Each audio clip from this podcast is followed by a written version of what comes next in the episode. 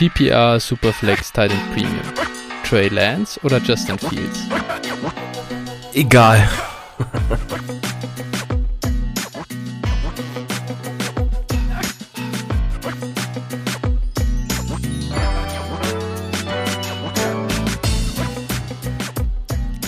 Servus und herzlich willkommen zur Sonderfolge Reaction Pod der ersten Runde äh, des NFL Drafts 2021. Servus Phil, na, wieder fit, nachdem du an Pick 32 kurz weggenickt warst?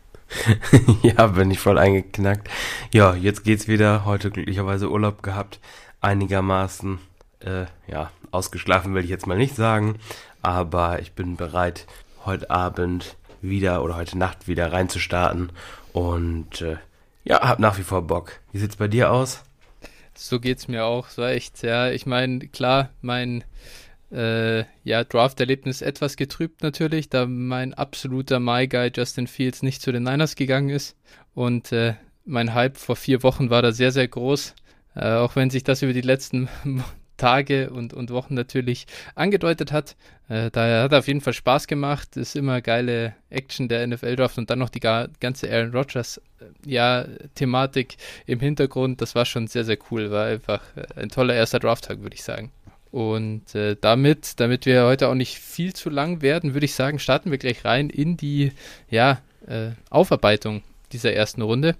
Es ging ja total überraschend los. Die Jaguars haben echt einen Knaller aus dem Hut gezogen und an 1 Trevor Lawrence gepickt. Ich denke, das war erwartet und wahrscheinlich schon in unseren ja, Dynasty-Preisen mit, mit drin, oder? Was sagst du da? Ja, genau, keine Überraschung. Ähm, ich denke mal, die Jacksonville Jaguars werden sich jetzt auch bald in Jacksonville Tigers umbenennen.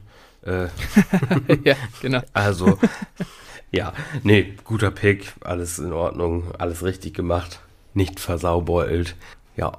Ja, würde ich auch so vor, sehen. Äh, ja, nach wie vor 101 in Superflex Drafts, also ja, alles gut. Genau, da ist nicht viel schief gegangen. Äh, dann an zwei waren die Jetstar, das war ja so ein bisschen der erste äh, Pick, dem zumindest minimal Überraschungspotenzial zugeordnet wurde. Im Endeffekt ist das dann nicht so gekommen. Es ging wie erwartet Zach Wilson, Quarterback von BYU. Ähm, ja, vielleicht, dann, dann sage ich zu dem Kollegen mal kurz was. Äh, ich hätte ihn an der Stelle natürlich nicht genommen, klar, ich bin Fields Truther, aber ich denke, für die Jets ist das jetzt ein interessanter äh, Quarterback. Man muss halt sehen, ob er in der NFL funktionieren wird, aber äh, ja, auch hier erwarteter Landing-Spot und im Prinzip völlig in Ordnung. Äh, den Quarterback nehme ich gern in Superflex und er hat ja genug Upside, um hier einen frühen First Rounder nach wie vor äh, ja, zu rechtfertigen, ja, oder mit, mit First vielleicht ja, zu rechtfertigen. Ja, genau. Jets sind jetzt halt nicht der Premium Landing Spot, muss man einfach so sagen. Ähm, ja, aber ansonsten war, war erwartbar, muss man sagen. Und ja, wie du schon sagst, mit, mit First, da gehe ich mit. In, natürlich immerhin ist er deutlich besser geworden. Adam Gaze ist nicht mehr da und es ist die, die Shanahan Outside Zone ja, Komponente da und, und da könnte Justin Fields natürlich ganz gut aussehen. Aber waffentechnisch sieht es jetzt nicht absolut überragend aus, natürlich in New York. Nee. Genau, dann jetzt kommt er. Pick Nummer 3. Die 49ers waren on the clock und sie haben sich für Trey Lance entschieden, Quarterback Projekt äh, von North Dakota State. Ähm, also ich weiß gar nicht, wie man diese Conference nennt. Äh, FBS ist das? Nee, FCS ist das, glaube ich, oder? Ähm, und ja, der Kollege hat 2020 nicht gespielt, weil es keine Saison gab. Äh, jetzt geht er zu den 49ers. Ich habe dich ja in der Eingangsfrage schon ein äh, bisschen getestet und ich glaube, die Antwort, die du gegeben hast, die werden aktuell die meisten äh, geben. Zwischen Fields und Lance ist das äh, Rennen um den 1-0-2 in Superflex liegen jetzt echt eng geworden. Der Landing-Spot ist für ihn natürlich überragend. Hm, ja, was äh, erwartest du denn von ihm? Glaubst du, er wird starten? Mal gucken, ob Jimmy G in Woche 1 noch auf dem Roster steht. Da bin ich mir nämlich aktuell nicht so ganz sicher. Aber wenn, dann könnte ich mir schon vorstellen, dass das Lance zumindest die ersten Wochen nicht nicht startet, aber ich denke mal, das ist dann eine Frage der Zeit. Also spätestens Woche 5, denke ich, wird er, wird er dann auch starten. Und äh, ja, mal, mal schauen. Aber ähm, für, für mich an sich ist, ist Lance da. Ich hätte auch Fields genommen, ich hätte Fields über ihm. Ähm, ja, aber für, für Fantasy natürlich ein überragender Landing-Spot für, für Lance. Und äh, dementsprechend, ich würde sogar um bei dem 1-2 mittlerweile drei Spieler ins Rennen schicken. Ähm, mhm. Ein Running Back, der gestern in, aus meiner Sicht einem guten Spot gelandet ist, äh, sollte da auch noch mit reinzählen. Verstehe ich. Äh, ja, ich glaube, ich glaube nicht, dass es passieren wird in ADP und auch in den wenigsten bestehenden Ligen, äh, die ja irgendwo ja, dieser, dieser Drang, den Shanahan Quarterback, der mobil ist, zu nehmen, wird da, glaube ich, überwiegen. Äh, und ich denke, es ist auch nicht ganz zu Unrecht. Ich erwarte schon, dass er, aktuell erwarte ich, dass er Day One Starter ist, muss ich sagen. So wie sie über Jimmy G jetzt reden. Ja klar sagt Shanahan jetzt, er hätte, er will, er wäre disappointed, wenn Jimmy G nicht mehr am Roster ist in, in Season, äh, in Week One, aber ja, das ist Talk, um den Preis ein bisschen nach oben zu treiben, um ihn halt, ja, als, als, ja, da wird so getan, als hätte man irgendeine Leverage. Ich glaube, die ist weg. Ich glaube, man will ihm auch einfach das Geld nicht bezahlen. Die 49ers brauchen Geld für Nick Bosa in den nächsten Jahren, für Fred Warner in den nächsten Jahren. Äh, George Kittle wird jetzt bezahlt, Debo kommt irgendwann. Also da sind genug äh, Spieler noch am Roster, die günstig sind, die das in Zukunft nicht mehr werden. Und 20, 25 Millionen da an Cap zu sparen, wenn du ihn weg bekommst, denke ich, ist schon sehr attraktiv. Ja, nehme ich auch an. Was sagst du denn nach dem Pick zu den äh, Waffen? Du hast jetzt gerade aus Vertragssicht schon mal drüber gesprochen, aber was sagst du denn, was machst du mit denen denn in Fantasy? Mit Ayuk, Debo, Kittel? Ist das sehr gut oder eher schlecht für die? Ja, also das ist, das kommt jetzt darauf an, auf was wir uns beziehen. Ist es schlechter als Jimmy Garoppolo? Glaube ich nicht. Oder ist es ähnlich? Ähm, vielleicht sogar ein Ticken schlechter ähm, weil ich schon glaube, dass Lance echt noch Entwicklung braucht. Er ist so inakkurat als Quarterback. Er ist einfach so wie Josh Allen in seinem ersten Jahr war, so wie jo der. Ich habe das heute nochmal echt angeguckt. Er ist ab 15 Yards downfield spielt er so oder hat er so gespielt, wie Jordan Love am College gespielt hat. Ähm, in, also in Sachen Genauigkeit und das ist schon ganz, ganz übel. Also da erwarte ich relativ ja, wenig Production im ersten Jahr. Man wird den fixen müssen. Mal sehen, weil viel, wie viel er da in dem einen Jahr geschafft hat. Ähm, aber klar, ich habe natürlich bei vielen 49ers äh, Skill Position Playern Justin Fields mit reingerechnet, so als äh, ja, als Brandbeschleuniger für diese ganze Offense und da muss man jetzt schon wieder ordentlich runtergehen mit den Erwartungen. Das kann ich mir nicht vorstellen, dass die 49ers ein dominantes Passing Game in den nächsten ein, zwei Jahren irgendwie an den Tag legen. Das würde mich extrem überraschen. Ja, sehe ich auch so. Also ich würde auch äh, alle Passcatcher eher verkaufen, wenn man sie noch zu einem vernünftigen Preis los wird. Vielleicht auch so ein bisschen auf der Hype-Welle, ne? dass die Leute sich vielleicht noch nicht damit beschäftigt haben, was für ein Passer Lance ist. Und äh, ja. dementsprechend würde ich auch probieren, die zu verkaufen. Ja, auf jeden Fall. Da äh, gehe ich mit. Kommen wir zu einem äh, anderen Passcatcher. Jetzt äh, neuer Atlanta Falcon. Kyle Pitts hier in meiner Übersicht wird er Tight End slash Wide Receiver als Tight End slash Wide Receiver aufgeführt. Es ist natürlich gar nichts, es ist schon was Wahres dran, glaube ich. Ähm, aber ist uns völlig egal, in, deine, äh, in Fantasy wird er seine Tight End Designation nicht verlieren. Jetzt ist er bei den Falcons, lange haben wir es irgendwie davor schon gehört, die Rumors. Ähm, was sagst du denn? Wie, wie siehst du ihn? Ja, wir haben uns ja gestern Abend schon kurz drüber unterhalten. Und äh, ich habe da heute noch mal ein bisschen äh, genauer nachgeforscht. Also Atlanta ist eigentlich immer zu kalkulieren mit rundweg 600 Pass Attempts.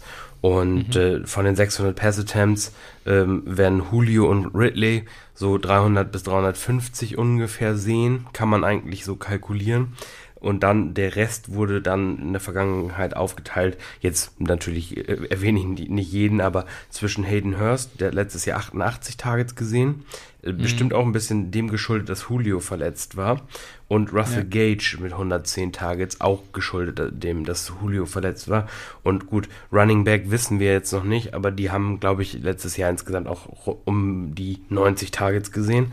Jedenfalls, mhm. äh, also so viel Luft ist da jetzt nicht unbedingt. Also ich, natürlich werden Gage und Hurst Targets in Richtung Pitts dann verlieren. Ähm, auch vielleicht ein paar der, der Running Back Targets. Aber mhm. ähm, ja, also 100 Targets wäre schon, wär schon gut für, für ihn, wenn er die sehen würde. Also das wäre schon, wäre schon, also außergewöhnlich eher.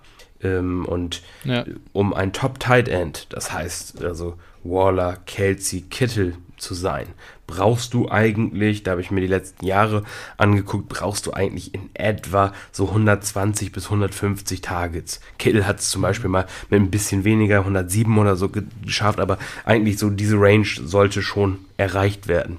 So, und das fällt mir halt im Moment schwer zu sehen, was man natürlich berücksichtigen muss. Julio wird nicht jünger, der wird auch nicht gesünder, mhm. denke ich. Äh, dementsprechend, äh, wenn man das einkalkulieren will, dann äh, ist natürlich auf mittelfristige Sicht dann natürlich die Opportunity da. Und äh, ja, dann kann es halt, kann er schon in die Richtung kommen, was die Targets betrifft. Aber also es wäre mir auf jeden Fall zu, die Situation zu schlecht, um ihn wirklich dann auch in den Top 5, Top 6 in Superflex zu draften. Ja, äh, ich denke, das wird ja vor allem in Titan Premium passieren. Mm, in nicht Titan Premium sehe ich ihn da aktuell noch nicht gehen, wobei ich auch ehrlicherweise sagen muss, äh, der Hype kann schon noch anziehen. Also das wissen wir aktuell einfach noch nicht und gerade ist das, das ist ja dann auch von Liga zu Liga sehr äh, unterschiedlich und wenn jemand einfach diesen Vorteil Positional Value von Kelsey da erreichen will, äh, dann kann das schon sein, dass der weggereached wird. Ich bin auch nicht so bullish. Ich finde den Landing-Spot nicht so geil. Ich hätte zum Beispiel äh, die Dolphins deutlich attraktiver gefunden. Ähm, aber okay, gut, jetzt ist es so. Ich werde, ich wollte Pitts eh nicht wirklich draften. Ich werde es jetzt noch ein bisschen weniger tun, weil genau der Punkt, den du jetzt gesagt hast, dieses, du brauchst ja zumindest das erste Jahr, um auch aus deinem Asset ein bisschen mehr rauszuholen und auch, um auch diese, diesen Value Gain zu haben. Und das sehe ich bei äh, Pitts in dieser Offense eher schwierig. Ja. Er muss schon wie außergewöhnlich äh, dominieren, um sich gegen, ich meine, gegen was für Receiver muss er sich da durchsetzen? Es sind äh, Top 12, Top 15 Receiver, ja. Julio sogar absolute Elite. Und da Targets abzuknapsen, ist sehr schwer.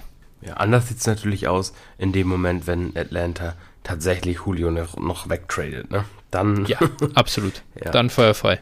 Das dann habe ich, hab ich noch eine Frage, die ähm, hatte mich unter der Woche erreicht, kann ich hier jetzt vielleicht ganz gut einbauen.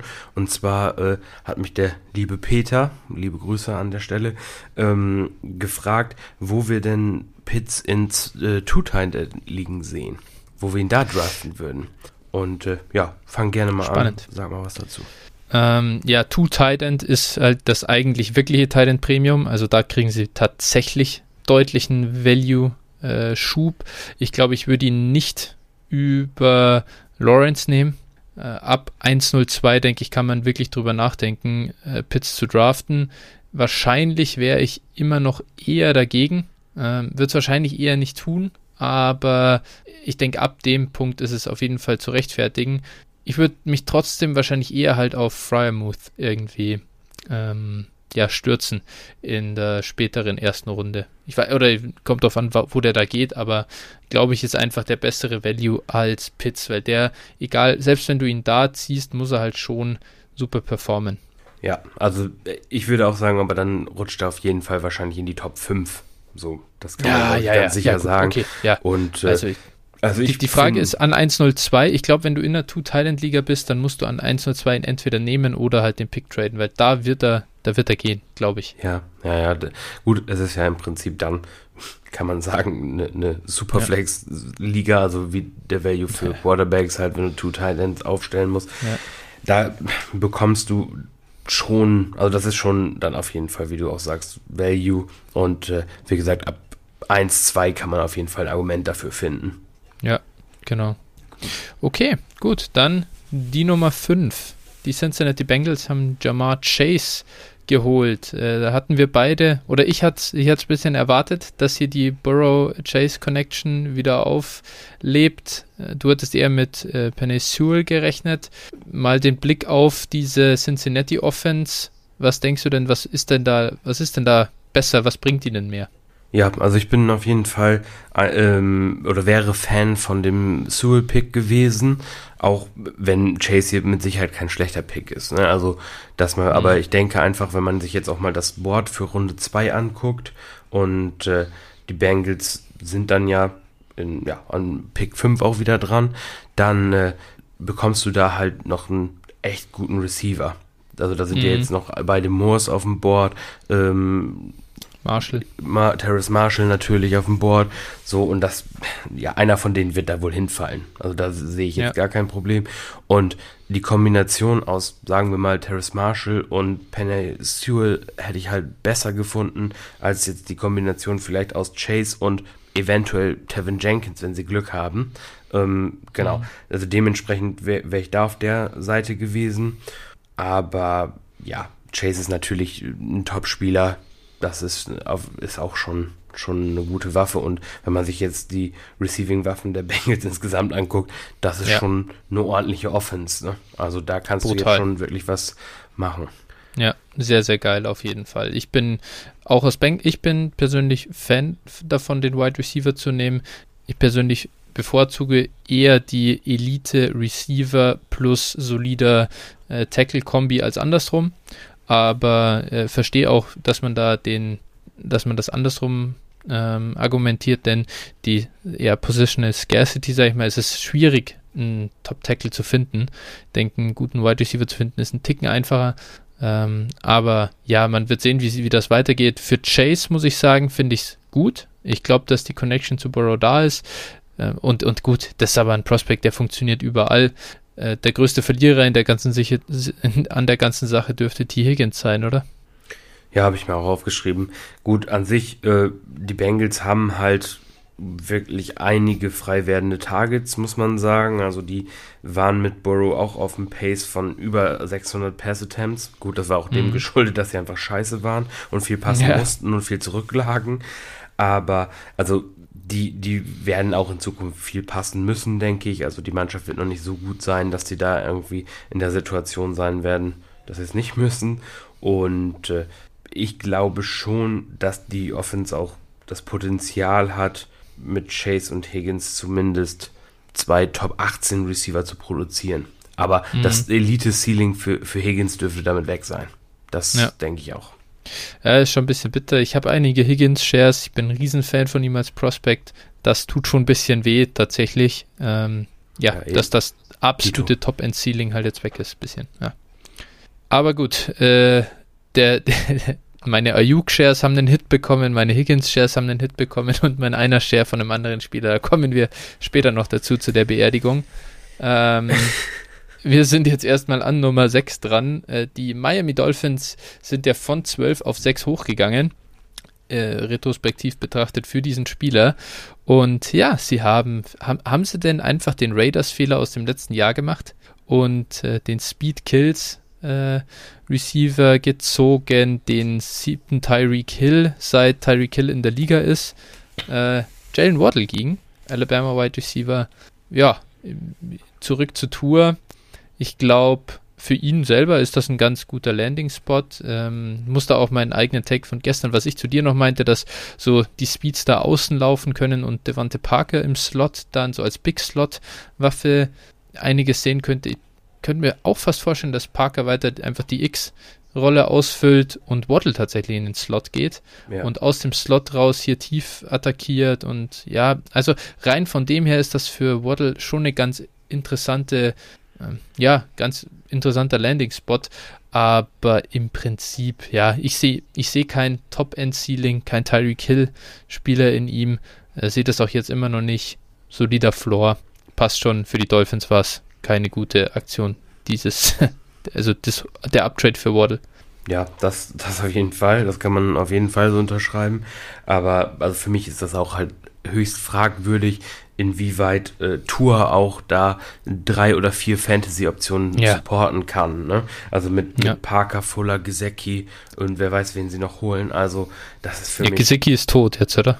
Also wieder mal irgendwie. Das war ja so, wurde wieder hochgeschrieben als bei Low Tide End und so. Ich, das sehe ich halt gar nicht. Ja, also ich glaube einfach, das wird so eine Offense sein, wo jede Woche mal einer ein gutes Spiel hat. Also ne, mal mhm. hat eine Woche Fuller das Breakout, mal eine Woche Waddle, mal eine Woche Parker, mal eine Woche Gesicki. Mhm. Also ich glaube, so eine Scheiße auf gut Deutsch gesagt wird das. Und äh, also ja, boah, also Waddle für mich damit auch jetzt je nachdem, wo auch alle anderen noch landen. Wir haben ja noch einige, wo die Landing-Spots auch nicht so super sind. Aber ob ich, also ob ich den noch mit gutem Gewissen in der ersten Runde picken könnte, glaube eher nicht. Da würde ich eher probieren, den Pick loszuwerden oder jemand anders zu nehmen. Ja, es ist äh, echt, ich hätte schon für ihn gehofft, eher so Eagles-Richtung halt, wo er, wo, wo, halt das Ceiling oder wo halt zumindest echt die, die Option da ist, dass du der Wide Receiver 1 dieses Teams bist und das sehe ich halt jetzt halt in Miami einfach nicht, außer klar Fuller und Parker fallen aus, dann ist er halt der Einzige, aber dann muss er auch wieder komplett alleine äh, irgendwie mit, mit Tour da äh, ja. dahin gratteln. Also, boah, nee, ich ja, weiß nicht. Chargers oder Cardinals wären halt auch super ja. oder bessere Landing-Spots genau. gewesen, ne? Aber genau. ja, na gut. So ist es. Okay, äh, dann an sieben waren die Detroit Lions dann dran und Junge, Junge, Junge, haben die sich gefreut im War Room. Äh, Dan Campbell und seine Crew ist komplett aus dem Häuschen gewesen und wir saßen da und hatten schon die große Angst, dass Justin Fields nach Detroit geht. Ja. Weil so kannst du dich nur über den Quarterback freuen. Aber du hast die Rechnung ohne Dan Campbell gemacht. Der will den Bully Boy an der linken Flanke in der Line. Der, der gewinnt. soll rechts spielen. Haben sie Ach, schon der soll rechts spielen. Okay. Ja. Ah, okay, interessant. Ja gut, dann ist ja egal. Hauptsache, Hauptsache Football in den Trenches gewinnen. Äh, Penny Sewell. Sehr guter Offensive Tackle. Ich glaube, da sind wir uns einig. Ähm, aber was denkst du, was bringt er denn jetzt, der Lions Offense? Ist da mit Jared Goff jetzt wieder QB1? Ja, das mit Sicherheit nicht. Also grundsätzlich für die für die Line der Lions, oh Gott, das ist auch ein äh, ist das auf jeden Fall eine Verstärkung. Ähm, ist vielleicht leicht gut für Goff und, und für Swift auch im, im mhm. Running Game und auch im Passing Game. Äh, das schadet sicherlich nicht. Äh, für die Lions auf, auf lange Sicht denke ich auch ein guter Pick. Aber ja, hat jetzt für Fantasy keine großen Auswirkungen. Also aufgrund dessen würde ich jetzt niemanden da groß hoch oder runter stufen. Äh, ja, genau. Riesen, Riesensatz äh, für Brashard Perryman jetzt. Ja, und Tyrell Williams. ja, und genau. Ich, ich denke mal, die, die Lions werden zwei Wide Receiver One stellen nächstes Jahr. Ja, auf jeden Fall. Es kann eigentlich gar nicht anders sein. Also so der Reaktion von Dan Campbell folgend ist das eigentlich schon Stein gemeißelt. Dann äh, an Nummer 8 und Nummer 9. Ähm, also wirklich, wir waren uns sicher, jetzt allerspätestens, jetzt, das ist das Sicherheitsnetz für Justin Fields. Äh, die Carolina Panthers, die, by the way, ich habe es jetzt vor fünf Minuten, ja, oder fünf Minuten vor der Aufnahme gelesen, äh, haben die Fifth-Year-Option bei Sam Darnold gezogen. Also er ist ihr Guy und äh, unter anderem deswegen scheinen sie Justin Fields nicht genommen zu haben. Ja, sie haben sich für Cornerback JC Horn entschieden. Ich glaube, hier müssen wir aus Fantasy-Sicht nicht besonders viel dazu sagen, oder? Nee, genau. Also, äh, ja, für wäre das ist gut für Fantasy. Ja. Äh, also alle, die Darnold haben, haben damit ja weiterhin auch ein Zellfenster. Ähm, genau. Ja. Ja. Einfach nur, also uns tat's weh, das kann man, glaube ich, für die 8 also und 9, die Broncos danach äh, zusammenfassen. Die die Waffen, die wir da haben, und das sind ja sehr, sehr coole Waffen mit DJ Moore, mit gut, McCaffrey ist es eher egal, aber auch Robbie Anderson bei den Panthers noch, äh, bei den Broncos ja Fan, Duty, äh, Sutton, Hamler, äh, Teil, minimal sogar Albert O. Äh, sind wirklich eigentlich ganz interessante äh, Spieler jeweils an ihrem Value. Und ja, da war immer die, die ja viel Projection dabei, wenn da der richtige Quarterback hinkommt, dann passt das. Und wenn die Broncos jetzt halt nicht Aaron Rodgers noch aus dem Hut zaubern, dann gehen die wirklich mit Drew Lock und Teddy Bridgewater in die nächste Saison. Ja, das äh, kann man, also, ja, das also, um das mal zu sagen, aus, aus Real NFL-Sicht, also für Fantasy tut es für alle Waffen weh, aber ja, das ist, äh, also das sind schon zwei kapitale Böcke hier, ne, vom Front Office. Das ist schon, ja. äh, das hat schon äh, Ryan Pace Niveau, obwohl das darf ja. man jetzt wahrscheinlich nicht mehr sagen, ne? Nee, Der, also nee, das nee, hat, nee. GM of the Year incoming. Muss man ja. hier. Ja, best, be, also für mich auch gestern, aber kommen wir gleich zu. Na gut. Ja. Dann nee, genau. Also bei den Broncos, ich bin wirklich gespannt. Da gibt es schon, also wenn man so zwischen den Zeilen liest bei den Tweets, äh, rund um die dann, da, das riecht irgendwie wirklich nach Rogers. Aber es ist nichts gekommen vor Pick 9, deswegen ist das echt eine bisschen undurchsichtige Situation. Kommen wir zur Nummer 10. Die Philadelphia Eagles sind zwei Picks nach vorne gegangen und haben sich den Unterschiedsspieler Devonta Smith geholt. Ist Devonta jetzt bei dir, ja, klettert er nach oben durch den Pick? Hm, ja, durch den Pick jetzt vielleicht nicht unbedingt, aber also der wird wohl tatsächlich nach oben gehen. Also ich hatte ihn vorher ja auf 5. Mhm. Ähm, dadurch, dass unter anderem Waddle wie auch äh, noch jemand anders in meiner Top 5 äh, relativ schlechte oder noch schlechtere Landing-Spots erwischt haben, wird, wird er wohl notgedrungen etwas nach oben rutschen. Denke ich mal, mal gucken, wer, wer sonst noch wo landet. Aber das ist jetzt mal meine Vermutung. Und äh, ja, für Smith selber ist es halt, er wird die, die Number One Coverage sehen halt immer. Das kann man, davon kann man jetzt wohl sehr gut ausgehen, was nicht gerade vorteilhaft ist. Und äh, mit Hertz hat er jetzt auch nicht gerade den genauesten Quarterback. Also, ja, da ist einfach die Opportunity, ne? Der wird halt, wenn es gut läuft, wird er halt extrem viele Targets sehen. Das muss man schon, schon sagen. Ja, ähm, das ist schon ganz interessant. Ich muss sagen, ich, ich halte ja doch schon ein bisschen mehr von Jalen Hurts so. Äh, also gerade in puncto äh, Genauigkeit. Der ist eigentlich am College ein ultra akkurater Passer gewesen er hat es halt jetzt im letzten Jahr in der kleinen Sample Size, hat er keine gute Completion Percentage, so, ja, das stimmt. Aber, ja gut, auch in was für einem Umfeld, ne? Und wenn Devonta Smith jetzt so dieses Security Blanket sein kann im Slot und so underneath und über kurze Routen, dann könnte ich mir wirklich vorstellen, dass das gut zusammenpasst. Und für mich ist das fast schon, also das ist eigentlich für mich Best Case für Devonta Smith gewesen. Du hast keinen ja. anderen Wide Receiver, der richtig wegfrisst.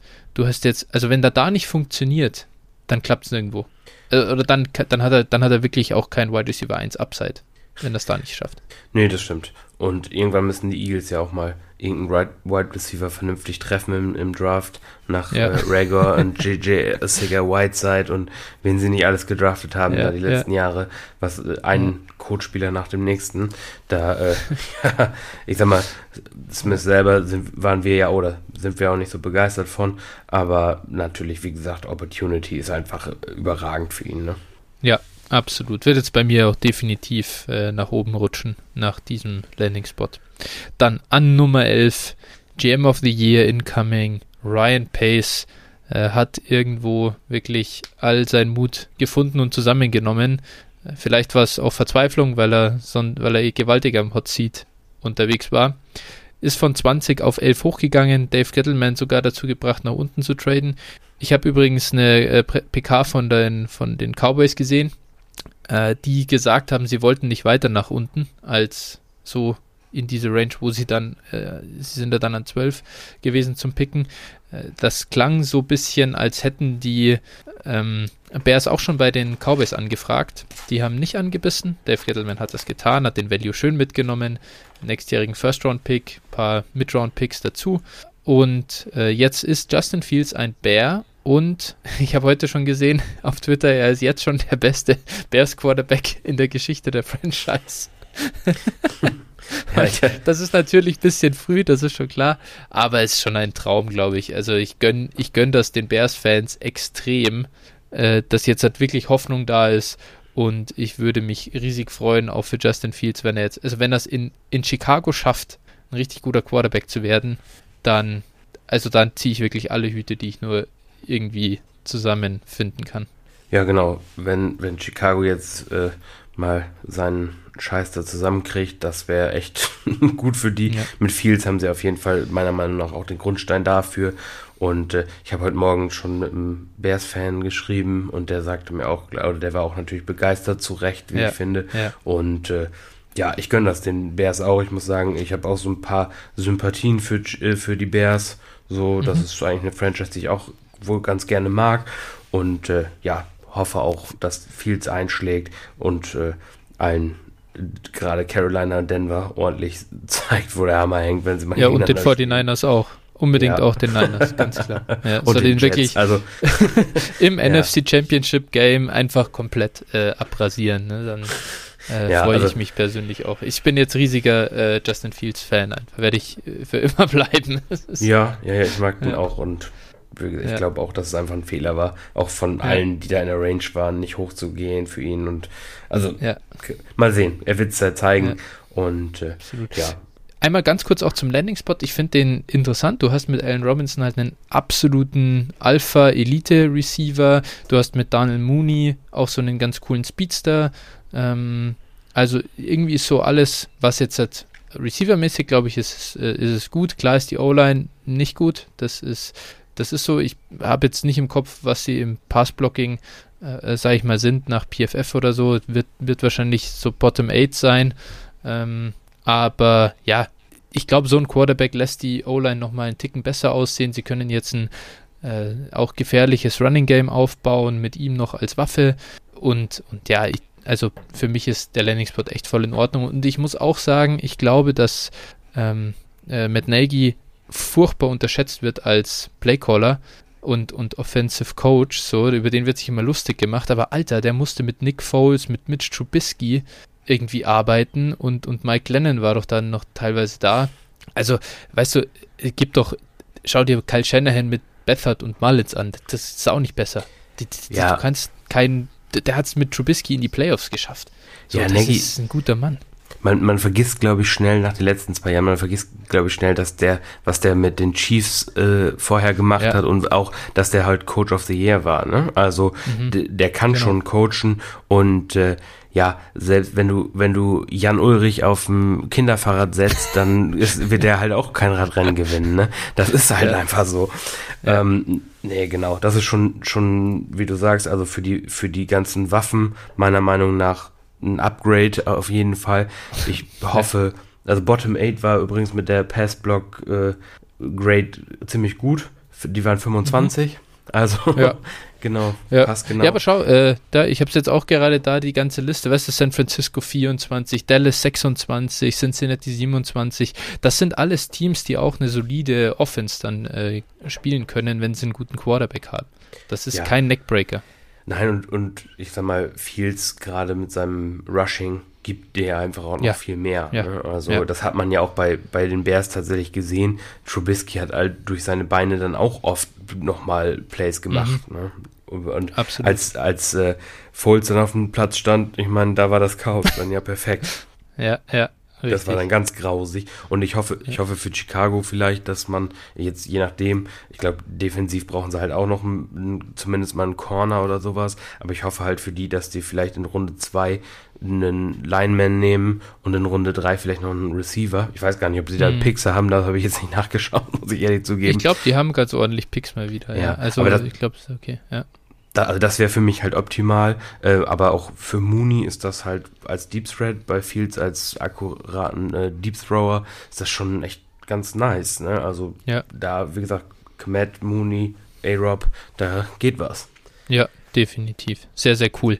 Äh, dann an 12, ich glaube, den Pick können wir, ja, können kleinen IDP-Ausflug machen. Genau. Äh, Micah Parsons, äh, der IDP-Spieler, glaube ich, dieses Jahr so ähm, Pre-Draft gehandelt, ging jetzt auch als erster Linebacker vom Board. Äh, ja, ich finde den Landing-Spot jetzt nicht ideal bei den Cowboys äh, mit Jalen Smith da und ja, Vander, Leighton Vander verschwindet jetzt nicht sofort, der ist zwar öfters verletzt, aber ja, ähm, bin ich dazu negativ oder wie siehst du das? Nee, sich, sich ähnlich, genau. Äh, bei Vander Esch ist halt die Frage, wie seine Nackenprobleme. Der hat ja irgendwie Nackenprobleme mhm. und wurde da auch schon dran operiert, meine ich. Und ich glaube, das ist, sah ja auch zwischenzeitlich mal nach Karriereende aus. Also das ist natürlich durchaus äh, zu beobachten. Äh, ja, da, da ist es wahrscheinlich die Frage, wie Dallas ihn halt kreativ einsetzen kann. Ich glaube, mhm. den, den kannst du da ganz gut rumschieben als Blitzer und also das ist, wird schon, wird schon spannend. Aber es hätte da halt durchaus bessere Landing-Spots, was ich, wenn er in Detroit gelandet wäre, da hätte ja. er wahrscheinlich 150 Tackles gesammelt oder sowas. ja. ja. gerade gegen, äh, was, was, mir halt auch nicht so gut gefällt, oder was mir gut gefällt bei einem Linebacker ist halt, wenn er in einem Trash-Team spielt, dass dann die ganze Zeit läuft. Ne? Also das, wo du halt Tackles dann sammeln kannst. Und die ja, Cowboys genau. werden offensiv sehr, sehr stark sein ich denke, dass da gegnerische Offenses auch äh, vor allem im Pass attackieren werden. Und naja, das ist im Zweifelsfall immer ein bisschen weniger Opportunity dann äh, für den Linebacker. Aber mal sehen. Ähm, nächster Pick waren dann die Chargers, äh, zu denen fiel Offensive Tackle Rashawn Slater. Ich glaube, ja, da können wir nur klatschen und ja. Justin Herbert beglückwünschen. Oh ja, und Eckler vielleicht noch. Ja, genau. Aber ist jetzt natürlich weniger Fantasy-relevant. Ähm, auf jeden Fall guter Value-Pick für die Chargers. Als nächstes dann, ja, weniger Value. Die Jets haben neun Picks nach oben getradet für äh, ja, einen Drittrunden-Pick und nochmal einen ein Downtrade quasi von der dritten in die vierte Runde äh, und haben sich den O-Liner Elijah Vera Tucker geholt. Der Tackle am College wird jetzt wohl auf Guard wechseln. Ja, ne, was. Äh, ich glaube, ja. der hat beides, ich glaube, der hat beides gespielt im College. Also ah, er hat sowohl Guard gespielt ist, und dann hat er äh, jetzt in der letzten Saison auf, auf Left Tackle gespielt. Okay. Ja. Hast du schon was gehört von den Jets, wo sie ihn einsetzen wollen? Ja, Guard. Also Guard, ich glaube, okay. Left Guard ist ja im Moment eingeplant. Also mhm. die linke Seite von, von den Jets ist damit eigentlich ganz schön eindrucksvoll. Die rechte ja. natürlich umso weniger. Aber also an sich mal mal abgesehen von Value oder keinem Value, äh, für einen Interior O-Liner hochzutraden, kann man sicherlich drüber streiten. Gerade bei dem, ja. was sonst noch so da gewesen wäre, auch an ihrem originalen Pick. Aber an sich natürlich, wenn du einen Quarterback draftest und äh, dann solltest du nicht den gleichen Fehler machen, wie du es schon bei Darnold gemacht hast, ihm halt Null Protection zur Verfügung zu stellen. Und ich glaube, wenn, wenn die Jets da noch ein, zwei Pieces holen in der O-Line, vielleicht auch im Draft, dann kann die, kann die O-Line insgesamt auch ganz solide aussehen. Ja, da was, was Zach Wilson auf jeden Fall braucht. Ja, ja definitiv, denke ich auch. Die müssen jetzt sowieso die Monsterline äh, der ganzen Liga zusammenbauen, dann kann er auch aussehen wie ein BYU. Aber da fehlen noch, da fehlen noch drei, äh, drei Prospects dafür, glaube ich. Jo. Genau, dann ähm, an 15, die Patriots saßen in aller Ruhe da und haben dem Treiben zugeguckt und haben dann von langer Hand geplant von Bill und Nike Belichick zugeschlagen, haben den Tom Brady Nachfolger jetzt geholt, äh, der ja ähnlich aussieht wie Tom Brady damals bei der Combine. Ähm, bisschen speckiger der Kollege Mac Jones unterwegs. Ja, wir mögen ihn ja ganz gerne. So im Vergleich zu, ja, zu, vielleicht zu Big Media oder dem, den anderen Fans, so wenn man zuhört. Auf, auf Twitter ist er ja äh, überhaupt nicht in der gleichen Riege wie die anderen Quarterbacks. Ich glaube, wir mögen den Pick für die äh, Patriots ganz gern, oder? Auf jeden Fall. Also ähm, die Patriots haben mal wieder gezeigt, warum sie die Patriots sind. Ne? Mhm. Andere Teams in ihrer Division traden halt für einen Guard hoch und die Patriots sitzen da, wie du schon sagst, seelenruhig und warten, dass der Quarterback zu ihnen fällt. Mhm. Ja, mich würde es am Ende nicht wundern, wenn, wenn Mac Jones irgendwie ein Top 3 Quarterback in dieser Klasse sein wird. Ne? Anhand ja. dieses Landing-Spots, er bekommt im Prinzip das, äh, eine, eine überragende O-Line insgesamt von den mhm. Spielern her jedenfalls. Und äh, die Waffen sind ja jetzt auch wirklich in Ordnung, die New England da ja. zur Verfügung hat. Und also. Ja, sie sind gerade seinem Skillset äh, passt sehr, sehr gut. Ne? Genau. Irgendwie perfekt. Du kannst eine, glaube ich, gute Rhythm Offense mit ihm spielen, die ja kurzen Routen sind da. Somit, ich meine, Born ist jetzt kein sexy Name, aber war immer ein guter, so Underneath Receiver äh, Option Nummer 3. Dann hast du noch Henry und, und Smith eben, die Titans, Aguilar für einen tiefen Ball, den Mac Jones auch nicht so schlecht wirft. Ja, ich finde das rundherum wirklich eine gute Sache. Ja, und ich kann mir halt sogar vorstellen, dass sie vielleicht nochmal irgendwie auch da noch einen Receiver später holen. Also das ja. würde ich jetzt nicht ausschließen. Nee, weil ja. die sonst halt auch echt äh, gut, gut aufgestellt sind. Und das Roster, wenn man ja. jetzt mal guckt, so, die haben auch nicht so riesen Schwächen. Ja. Außer, ja. außer das Alter an manchen Punkten. Absolut. Also da ich muss ganz klar sagen, äh, Mac Jones für mich so ein bisschen Dark Horse. Äh, ja, jetzt nicht für, vielleicht nicht für Offensive Rookie of the Year, aber dass er die Pads schneller als wir meinen wieder in Richtung äh, Division-Krone führen kann. Und das ist ja. wirklich, äh, hätte man nicht gut, okay, die Bills sehen schon echt stark aus aktuell, aber äh, trotzdem, ich glaube, dass das enger wird, als wir denken. Ja, wenn man die, die Quarterback-Leistung da ohne irgendeine Waffe von Newton letztes Jahr gesehen hat ja. und dann drauf guckt, wo sie doch gelandet sind, trotz allem, hm. dann muss man sagen, äh, da kann man schon das eine oder andere erwarten. Denke auch. Sehr, sehr cool. Also Landing Spot gefällt mir auch für Superflex Mac Jones, guter Pick, finde ich hier so Mitte Richtung Ende Runde 1. Ja, genau. Und, aber ich will ihn trotzdem nach wie vor, glaube ich, als Quarterback 5 ja, holen. Ja. Einfach weil er keinen Rushing Upside mitbringt. Ja, definitiv. Ähm, genau. Dann äh, Nummer 16, die Cardinals. Im Nachhinein habe ich mitbekommen, der Pick war quasi vorher schon gut bekannt in Insiderkreisen. Äh, Savin Collins, Linebacker. So eine Hybridlösung anscheinend. Ich kenne zu dem, kann zu dem Mann jetzt nicht besonders viel sagen, aber Adrian war ja nicht, äh, war not amused. Ja, gut, ich sag mal, wenn du, wenn ein Linebacker ist halt auch immer äh, das gleiche wie ein Running Back, kann man sagen, von, vom Positional Value. Und äh, den an 16 ist halt schon ein Reach. Und äh, ja, na gut. Aber wie gesagt, für Fantasy, ja, vielleicht IDP liegen kann er vielleicht ganz spannend sein. Aber ansonsten, ja, keinen Impact als, als ja. Division-Rivale oder Fan eines Division-Rivalen von den Cardinals. Gefällt mir der Pick natürlich gut. ja, ist der Jordan Brooks-Pick wieder ausgeglichen aus dem letzten Jahr. ja, so ungefähr, genau.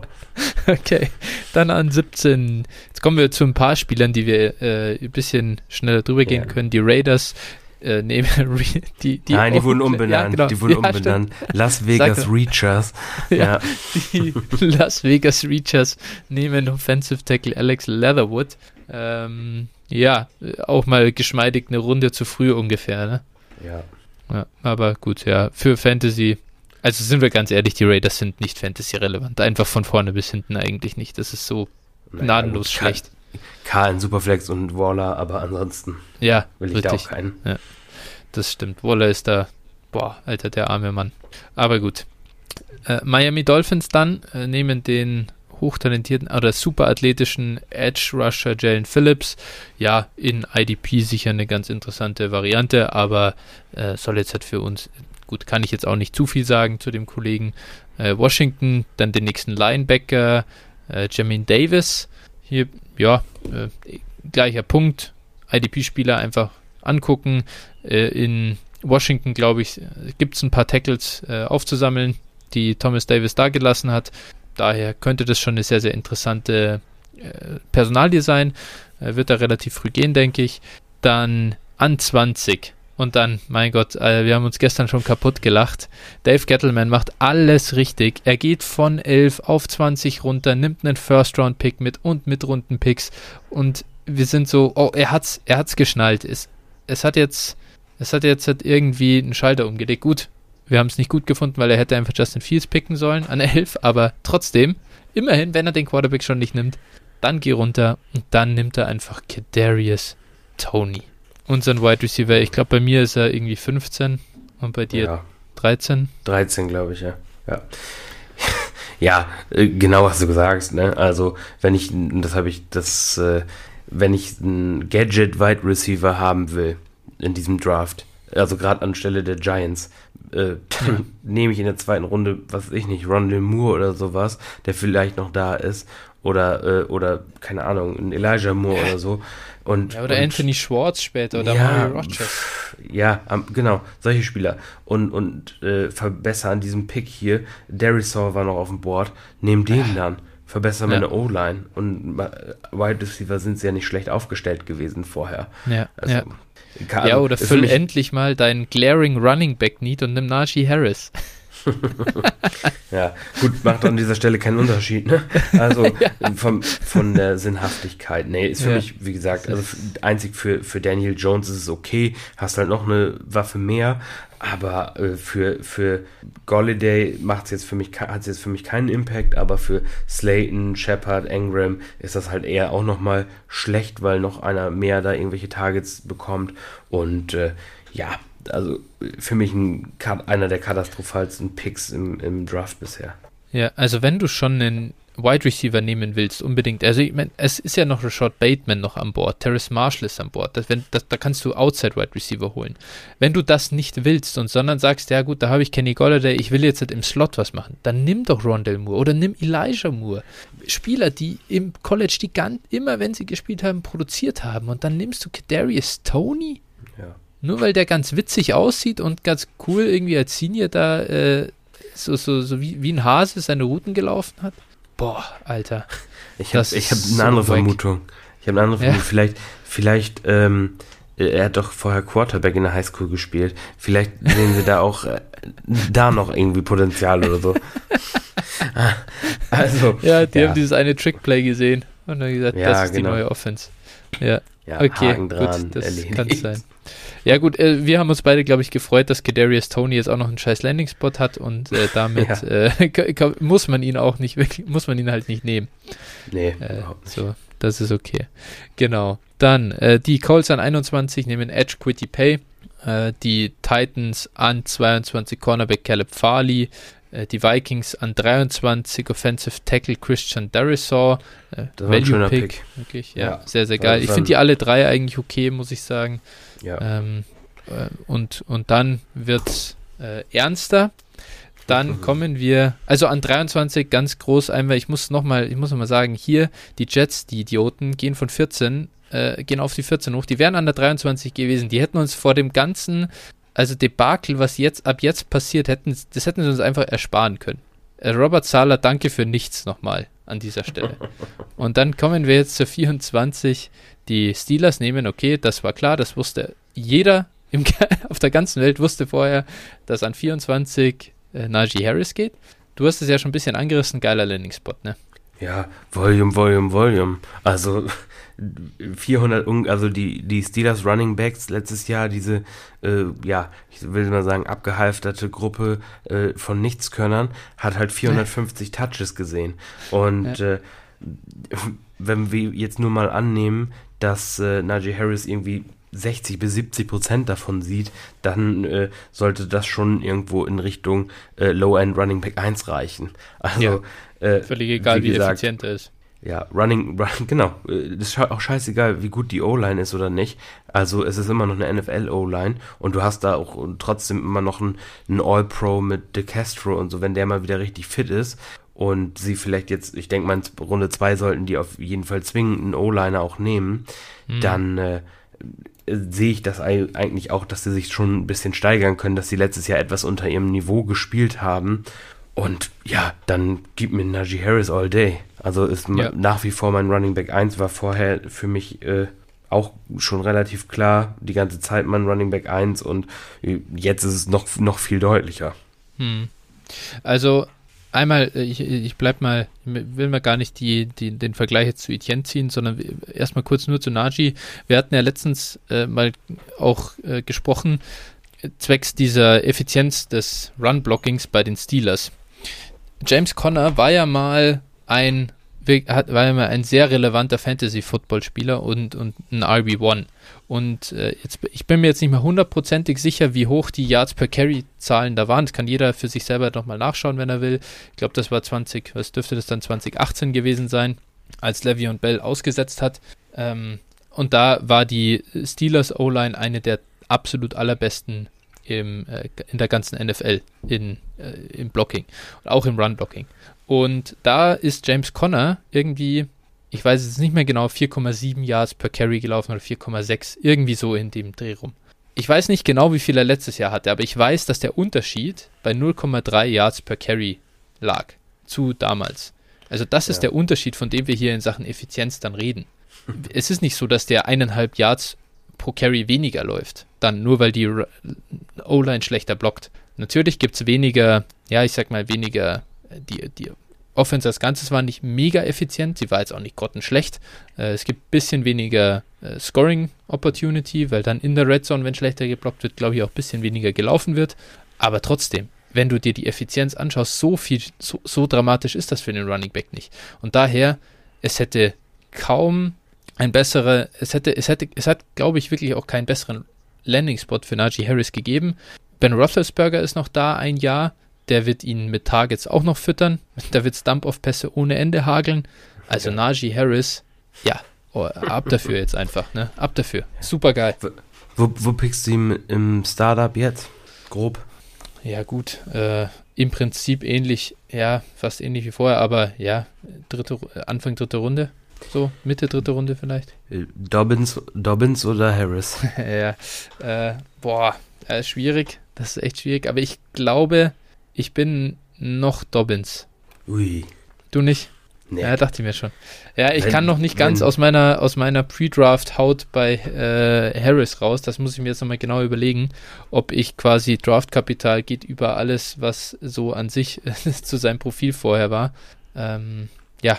Ja, also ich, bei mir, bei mir ist es halt einfach auch, was da ausschlaggebend ist, einfach äh, Harris wird Lamar. alleiniger, Harris wird alleiniger Leadback sein äh, in, oder alleiniger, äh, alleiniges Workhouse in, in Pittsburgh. Dafür waren ja. die anderen einfach zu schlecht. Dobbins wird immer Gas am Arsch haben und ja. äh, zum anderen einfach die Targets. Ja. Also Harris, Harris werde ich wahrscheinlich irgendwo projecten mit, keine Ahnung, 60 plus Targets mhm. und äh, Dobbins wird wahrscheinlich nicht über 30 hinauskommen. Ja. Und dementsprechend, also, also da ist Aber das Running Game in Baltimore ist doch viel besser. Ja, gut. Aber wenn ich, wenn ich, wenn ich, wenn ich. ja, äh, war Spaß, ne? Also, ja, ich weiß, ja, habe ich schon verstanden, aber nur um das auch okay. mal vielleicht, weil das, diese Argumentation wirst du ja durchaus finden, wenn ich jetzt, äh, keine Ahnung, 5 Yards per Carry bei, äh, bei 150 Attempts oder äh, viereinhalb Yards per Carry bei 250 Attempts, dann kann ja jeder mal seinen, seinen Taschenrechner rausholen, ne? dann weiß man, was besser ist. Volume, ne? Volume, ja. Volume, Volume, immer, Absolut. immer wieder. Ja, ähm, ich denke, du hast da einen sehr validen Punkt und ich bin, vielleicht lasse ich mich da auch echt noch überzeugen. Äh, wie gesagt, ich muss da noch ein bisschen aus der Pre-Draft Najee Harris Rolle äh, aus der Haut ein bisschen rausschlüpfen. Ich hatte ihn ja nicht so hoch wie du, äh, aus verschiedenen Gründen. Aber jetzt hat er First Round Draft Kapital bekommen. Die NFL liebt ihn. Und ja, damit glaube ich, kann man auch alles, eigentlich kann man alles über Bord werfen, was so in Terms of, ja, er ist alt, er ist ein Senior, er hat letztes Jahr kein Draftkapital bekommen, bla bla bla, alles egal. Erster Running Back vom Board, äh, First Rounder, Money. Ja. Okay, gut. Und dann an 25. Der Moment ist gekommen. Ich habe heute schon mit dem äh, mit unserem Hörer, mit dem Doldi, ich weiß gar nicht, äh, Yannick heißt der Kollege, mit dem bin ich ja in der Liga und über, über Bande habe ich, äh, ist mein James Robinson vor ja, zwei, ungefähr zwei Monaten bei ihm gelandet. Da habe ich äh, Memes erstellt und fleißig immer wieder ihm geschickt ähm, vor dem Draft, indem er auf, kennst du noch diese, diese alten Dinger, wo man auf diese Krokodilzähne drückt und irgendwann schnappt dieses Krokodil zu. Krokodok. Äh, Krokodok heißt das, ja, okay. So, und dann, äh, ja, der NFL-Draft war Krokodok. Und Urban Meyer hat auf einen Zahn gedrückt. Oder Urban Meyer ist das Krokodok, whatever, wie man das jetzt auch immer interpretieren ja, will. Ja, und J-Rob ist auf jeden Fall der Finger. ja, kann, na, Yannick ist der Finger in dem Moment. Ja, okay. naja, und es ist passiert, wir sollen eine Schweigeminute einlegen, hat er gesagt. Ähm, ja, stellt euch die jetzt einfach an der Stelle vor. Ich bin sehr traurig. Ich habe immer für meinen Boy James Robinson geroutet. Er hat mich zu einer Championship getragen letztes Jahr. Er hat mir große Value-Gewinne eingebracht.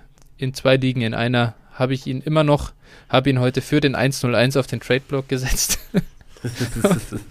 das hat keiner ernst genommen, glaube ich. Aber ja, jetzt ist es soweit. Äh, James Robinson ist tot. Äh, er dürfte jetzt ungefähr ja, was ist er denn, was ist er denn für dich noch wert? Vielleicht einmal so als Frage. Äh, was würdest du denn jetzt in der Superflex-Liga für ihn bezahlen? Vielleicht mit Second und ich hoffe, Boah, dass, echt? Dass ich hoffe, dass Jacksonville ihn, ihn tradet. Nein, irgendwie sowas in die Richtung. Ja, vielleicht mit bis Late Second, sowas in die Richtung. Wow, würde ich jetzt okay. vielleicht gerade noch rausgeben. Ja. Krass, da würde ich instant smashen als Robinson-Owner, muss ich sagen. Weil, ja. glaubst du, glaubst du, dass, glaubst du, dass die NFL also da ist das Team, bei dem James Robinson gespielt hat und wirklich gut gespielt hat, das, das respektiert ihn nicht. Null. Es, er hat null Bedeutung für die. Welches Team in der NFL tradet denn jetzt für ihn und legt einen Draftpick, einen Future Draftpick hin? Ich sehe es ich noch naja, nicht so kommen. Naja, du musst dir bedenken, zum Beispiel dieser Draft ist echt dünn, was mhm. Running Backs angeht. Und wenn irgendein mhm. Team dann für sich sagt, okay, ähm, wir brauchen jetzt vielleicht einen, und, mhm. und sie traden halt irgendwie im Lauf, Verlauf dieses Drafts für, für ihn, wäre es halt der Best Case. Aber wenn, wenn man Urban Meyer dann so reden hört, dass, dass ihn Najee Harris als äh, Third Down Back geholt hat, dann, also, Also eine größere Lüge habe ich ja noch nie gehört. Ja, ja. so ein Bullshit, Alter. So ein ja. Bullshit. Der, der, ist der äh, First, äh, auf First und Second Down laufen sie mit J-Rob und Carlos Hyde um Travis Etienne ihren 25. Pick, ihren First Round Pick auf Third Down reinzuwerfen. Also ja. was für eine Gülle, ne? Ja, ist also wir, ist es für J-Rob. Ich muss sagen, ich muss sagen, aktuell ich würde, glaube ich, einen Third Rounder bezahlen für ja, einen Third Rounder bezahlen für ihn, ähm, weil ich tatsächlich glaube, die Chance, dass er wieder relevant wird, ist, ist sehr, sehr, sehr gering. Ich sehe da keinen. Ja, kann schon sein. Ja, ich meine, letztlich, ja. ich habe es dir seit einem halben Jahr gesagt, dass das passieren wird. Ja, ja ich, ich muss ihn auch einfach nehmen. Ähm, so, es, ist, es, ist, es ist so. Ich habe ich habe keinen einzigen J-Rob-Share. Ich werde wahrscheinlich auch keinen bekommen. Also ich gehe jetzt nicht aktiv los und, und kaufe ja. ihn oder sowas. Ähm, ja, also äh, wir können, glaube ich, festhalten, dass Etienne spätestens äh, übernächste Saison da äh, unantastbarer Leadback, so ein bisschen wie, das ist ein bisschen wie die Taylor und Marlon Mack Situation. Ja, wo erst gesagt wird, ja. Mac bekommt hier auf jeden Fall Touches. Gut, der sich dann verletzt, das muss man auch sagen. Dem haben sie extra aber, die Achillessehne angesägt, dass er dass sie JT ja. dann spielen lassen können. Nee, oder? aber also, also so, so ein Verlauf in die Richtung erwarte ich da auch. Also da wird eher früher als später das äh, Licht für J-Rob dann ausgehen. Ja, definitiv. Ähm, so ist das. Genau, und Etienne, ja, ich muss sagen, ich hätte es schöner gefunden, wenn er nach äh, New York gegangen wäre, eben hier vielleicht an 23. Da hätte mir besser gefallen.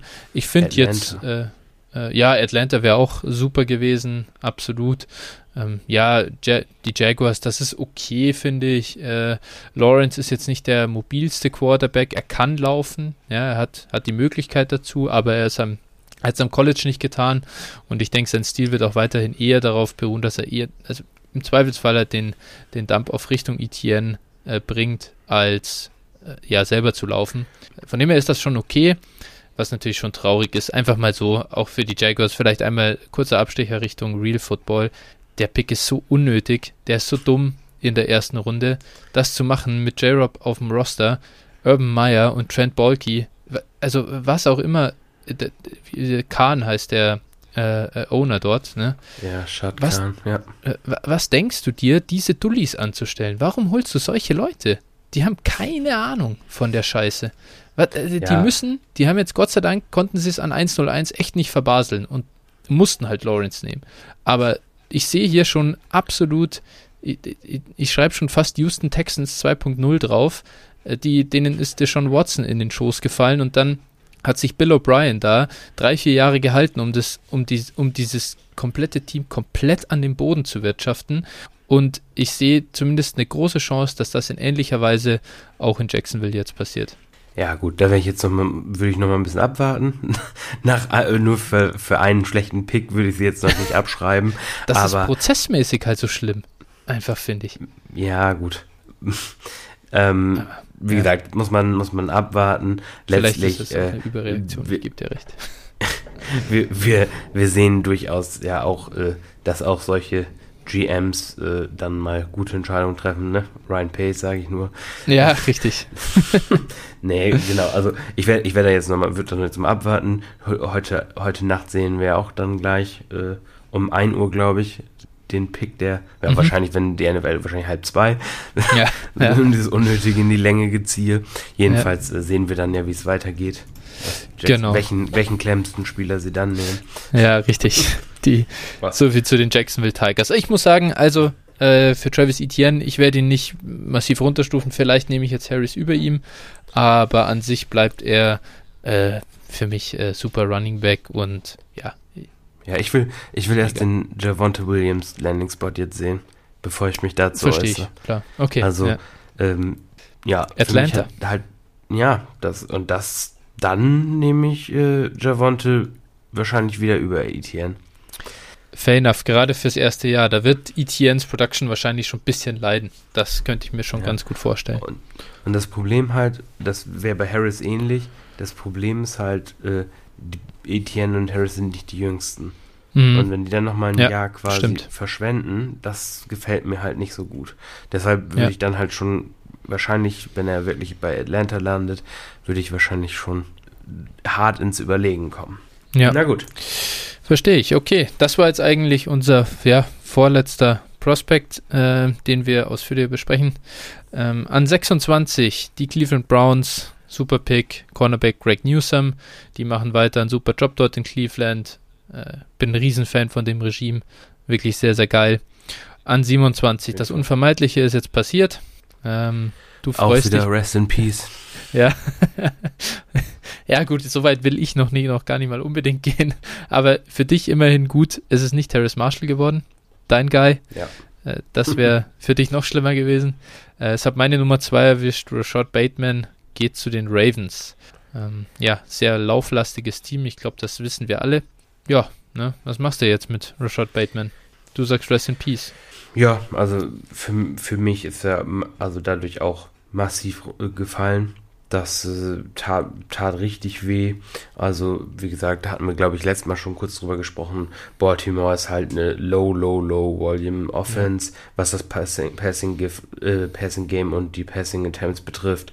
Ne? Und äh, wenn man jetzt sieht, also ich habe mir jetzt hier aufgeschrieben, also für Bateman ist es erstmal grausam, für Mark Andrews ist es schlecht, für Hollywood Brown Mhm. ist es schlecht, äh, für Lama Jackson ist es gut. So, und äh, also fällt mir, fällt mir schwer. Also wenn, den, den würde ich jetzt halt wahrscheinlich wirklich erst Ende zweite Runde nehmen. Tatsächlich. Boah, also, das ist. Boah. das ist, ja, ja Alter. also wahrscheinlich, ich muss mir das nochmal mit den anderen Landing-Spots, die anderen sind halt auch nicht so prickelnd, ne? Ja. Aber pff, also das, das tut schon weh. Ich vermute, dass er auf jeden Fall da irgendwie aus meiner Top 6 Receiver rausfällt. Kann ich schon Das ist hart, das ist hart. Ähm, Ja. Ich glaube, soweit bin ich nicht. Ich sehe das Problem in Baltimore, aber trotzdem glaube ich, dass es ein geiler Spieler ist und gerade Wide Receiver, er setzt sich trotzdem halbwegs durch, wird seine Targets ein bisschen sehen und ja, ist halt, ist halt gar kein Wide Receiver 1 Potenzial mehr jetzt halt erstmal. Ähm, aber so sehr faden würde ich ihn dann wahrscheinlich nicht wie du. Das, das Problem ist, ähm, genau, wo, wo siehst du sein Ceiling? Das ist halt, äh, ich sehe, wenn du jetzt die Offense nimmst, wie gesagt, 400 vielleicht, weil so ein Receiver dann da ist, passen sie ein bisschen mehr, dass Ja, wir vielleicht auf, ja. auf 450 Pass-Attempts kommen, was schon für Viel wäre. Ja. Lama Jacksons Ravens schon enorm wäre. Und äh, dann hast du Hollywood, dann hast du ähm, Andrews, die Andrews. jeweils um die 90 bis 100 Targets sehen. Äh, kann natürlich etwas weniger werden dadurch. Ähm, dann hast du jetzt noch Sammy Watkins, äh, die, die Running, also das ist schon echt grausig. Also ich sehe halt wirklich nicht, dass das äh, auch selbst für Wide Receiver 2 Upside fehlt mir teilweise schon die Fantasie da. Also, boah, das tut mir, tut mir leid für, für Bateman. Mhm. Ich mochte den wirklich gerne. Und wenn der jetzt irgendwie in New Orleans oder Green Bay gelandet wäre, feuerfrei, aber so, boah, also das Ja. Tut mir echt leid. ja, war natürlich der Worst Case. Ist so. Ja. Ähm, ja, ne, das ist erst erst schon reingeschissen beim Messen und Wiegen und dann äh, noch den Landing-Spot gezogen. Rashad Bateman, wir hatten eine gute Zeit im Februar. Jetzt ist April und Mai und jetzt wird's ernst und jetzt hat, äh, kommt die ganze Wahrheit ans Licht. Ne? Ist so. Ja. Schöner Pick für die Ravens, by the way. Freut mich für sie als äh, Franchise. Ja. Ähm, dann, jetzt, hat, jetzt haben wir hier nicht mehr viel zur, zur ersten Runde zu sagen. An 28 die Saints mit Edge Peyton Turner, 29 die Packers, sehr witzig, äh, mit einem Cornerback Eric Stokes, ein, äh, ja, sehr schneller Typ. 30 die Bills, Edge Gregory Rousseau, glaube ich, hat uns auch gefallen. Die Ravens auch wieder hier mit dem nächsten Edge-Pick, auch okay. Jason Owe. Und äh, dann zum Abschluss der ersten Runde die Buccaneers mit dem Edge Rusher Joe Tryon. Äh, da saß ich auch da. Da hatte ich dich dann gefragt, wer das ist. Ich, ich kenne ihn nicht. Dann habe ich dein Schnarchen vernommen aus dem, aus dem Chat. Und äh, jetzt kann ich dir die Frage jetzt noch stellen. Wie findest du Joe Tryon? Ja, also bei Tryon, äh, was ich so gehört und gelesen habe, der kam ja aus Washington, der hat ja auch outgeoptet, mehr oder weniger äh, unfreiwillig. Also das war irgendwie äh, so, dass er, dass er äh, outgeoptet hat, dann haben die doch gespielt, aber da war er schon in seinem äh, Pre-Draft-Prozess, hatte glaube ich schon einen Agenten geheuer, angeheuert und so, deswegen konnte er nicht zurückkommen. Und äh, ja, keine Ahnung, also der Spieler als solches, da, der hat, glaube ich, auch eine richtige Transformation körperlich durchgemacht. Äh, da ging es auch darum, dass sie gar nicht, den gar nicht einschätzen können. Aber mhm. ich habe ein Bild von dem gesehen hier, unsere berühmten Unterhosenfotos. Äh, ja. Da sah er halt auch aus wie eine Maschine. Ne? Also mhm. der ist, ist ein Edge. Mal gucken, was er, was da, cool. also ist, glaube ich, auch eine ziemliche Wildcard. Deswegen Luxuspick für die Buccaneers. Alles klar.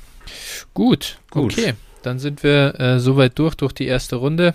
Ähm, ich meine, was wir, äh, die, die großen Fragen, die wir jetzt halt noch an Bord haben, wir haben schon kurz angerissen. Äh, Javonte Williams äh, ist noch da, von, bei den Re Receivern ist einiges noch da. Also unsere Moors sind noch ähm, zu haben. Dann, äh, wen haben wir noch? Äh, an Bord, Diami Brown natürlich, ja gut, und dann, also im Prinzip ja, Terrace äh, Marshall. Äh, Terrace, Terrace Marshall, genau, der vielleicht ein bisschen überraschender, aber im Prinzip das, was wir vorher schon äh, erwartet haben, die, der noch oder ähnlich relevante Teil für Fantasy und Superflex Rookie Drafts. Der kommt dann auch heute Abend noch rein.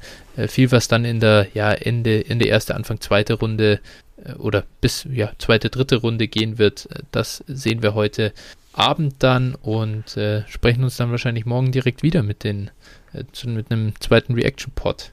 Ja, das sollte machbar sein. Genau. Und äh, Pat Fryer Muse bin ich auch gespannt. Der wird heute Abend übrigens mit dem ersten Klar. Pick von den Jag Jacksonville Jaguars gehen. Sehr gut, sehr gut. Haben wir das noch auf Tape? Wunderbar. Äh, so muss es sein. Äh, dann äh, glaube ich, können wir jetzt unsere Hörer an der Stelle entlassen und viel Spaß bei der zweiten Draftrunde wünschen. Und äh, ja, dann hören wir uns morgen wieder. Ja, haut rein. Bis so, dann. Ciao. Bis dann. Ciao, ciao.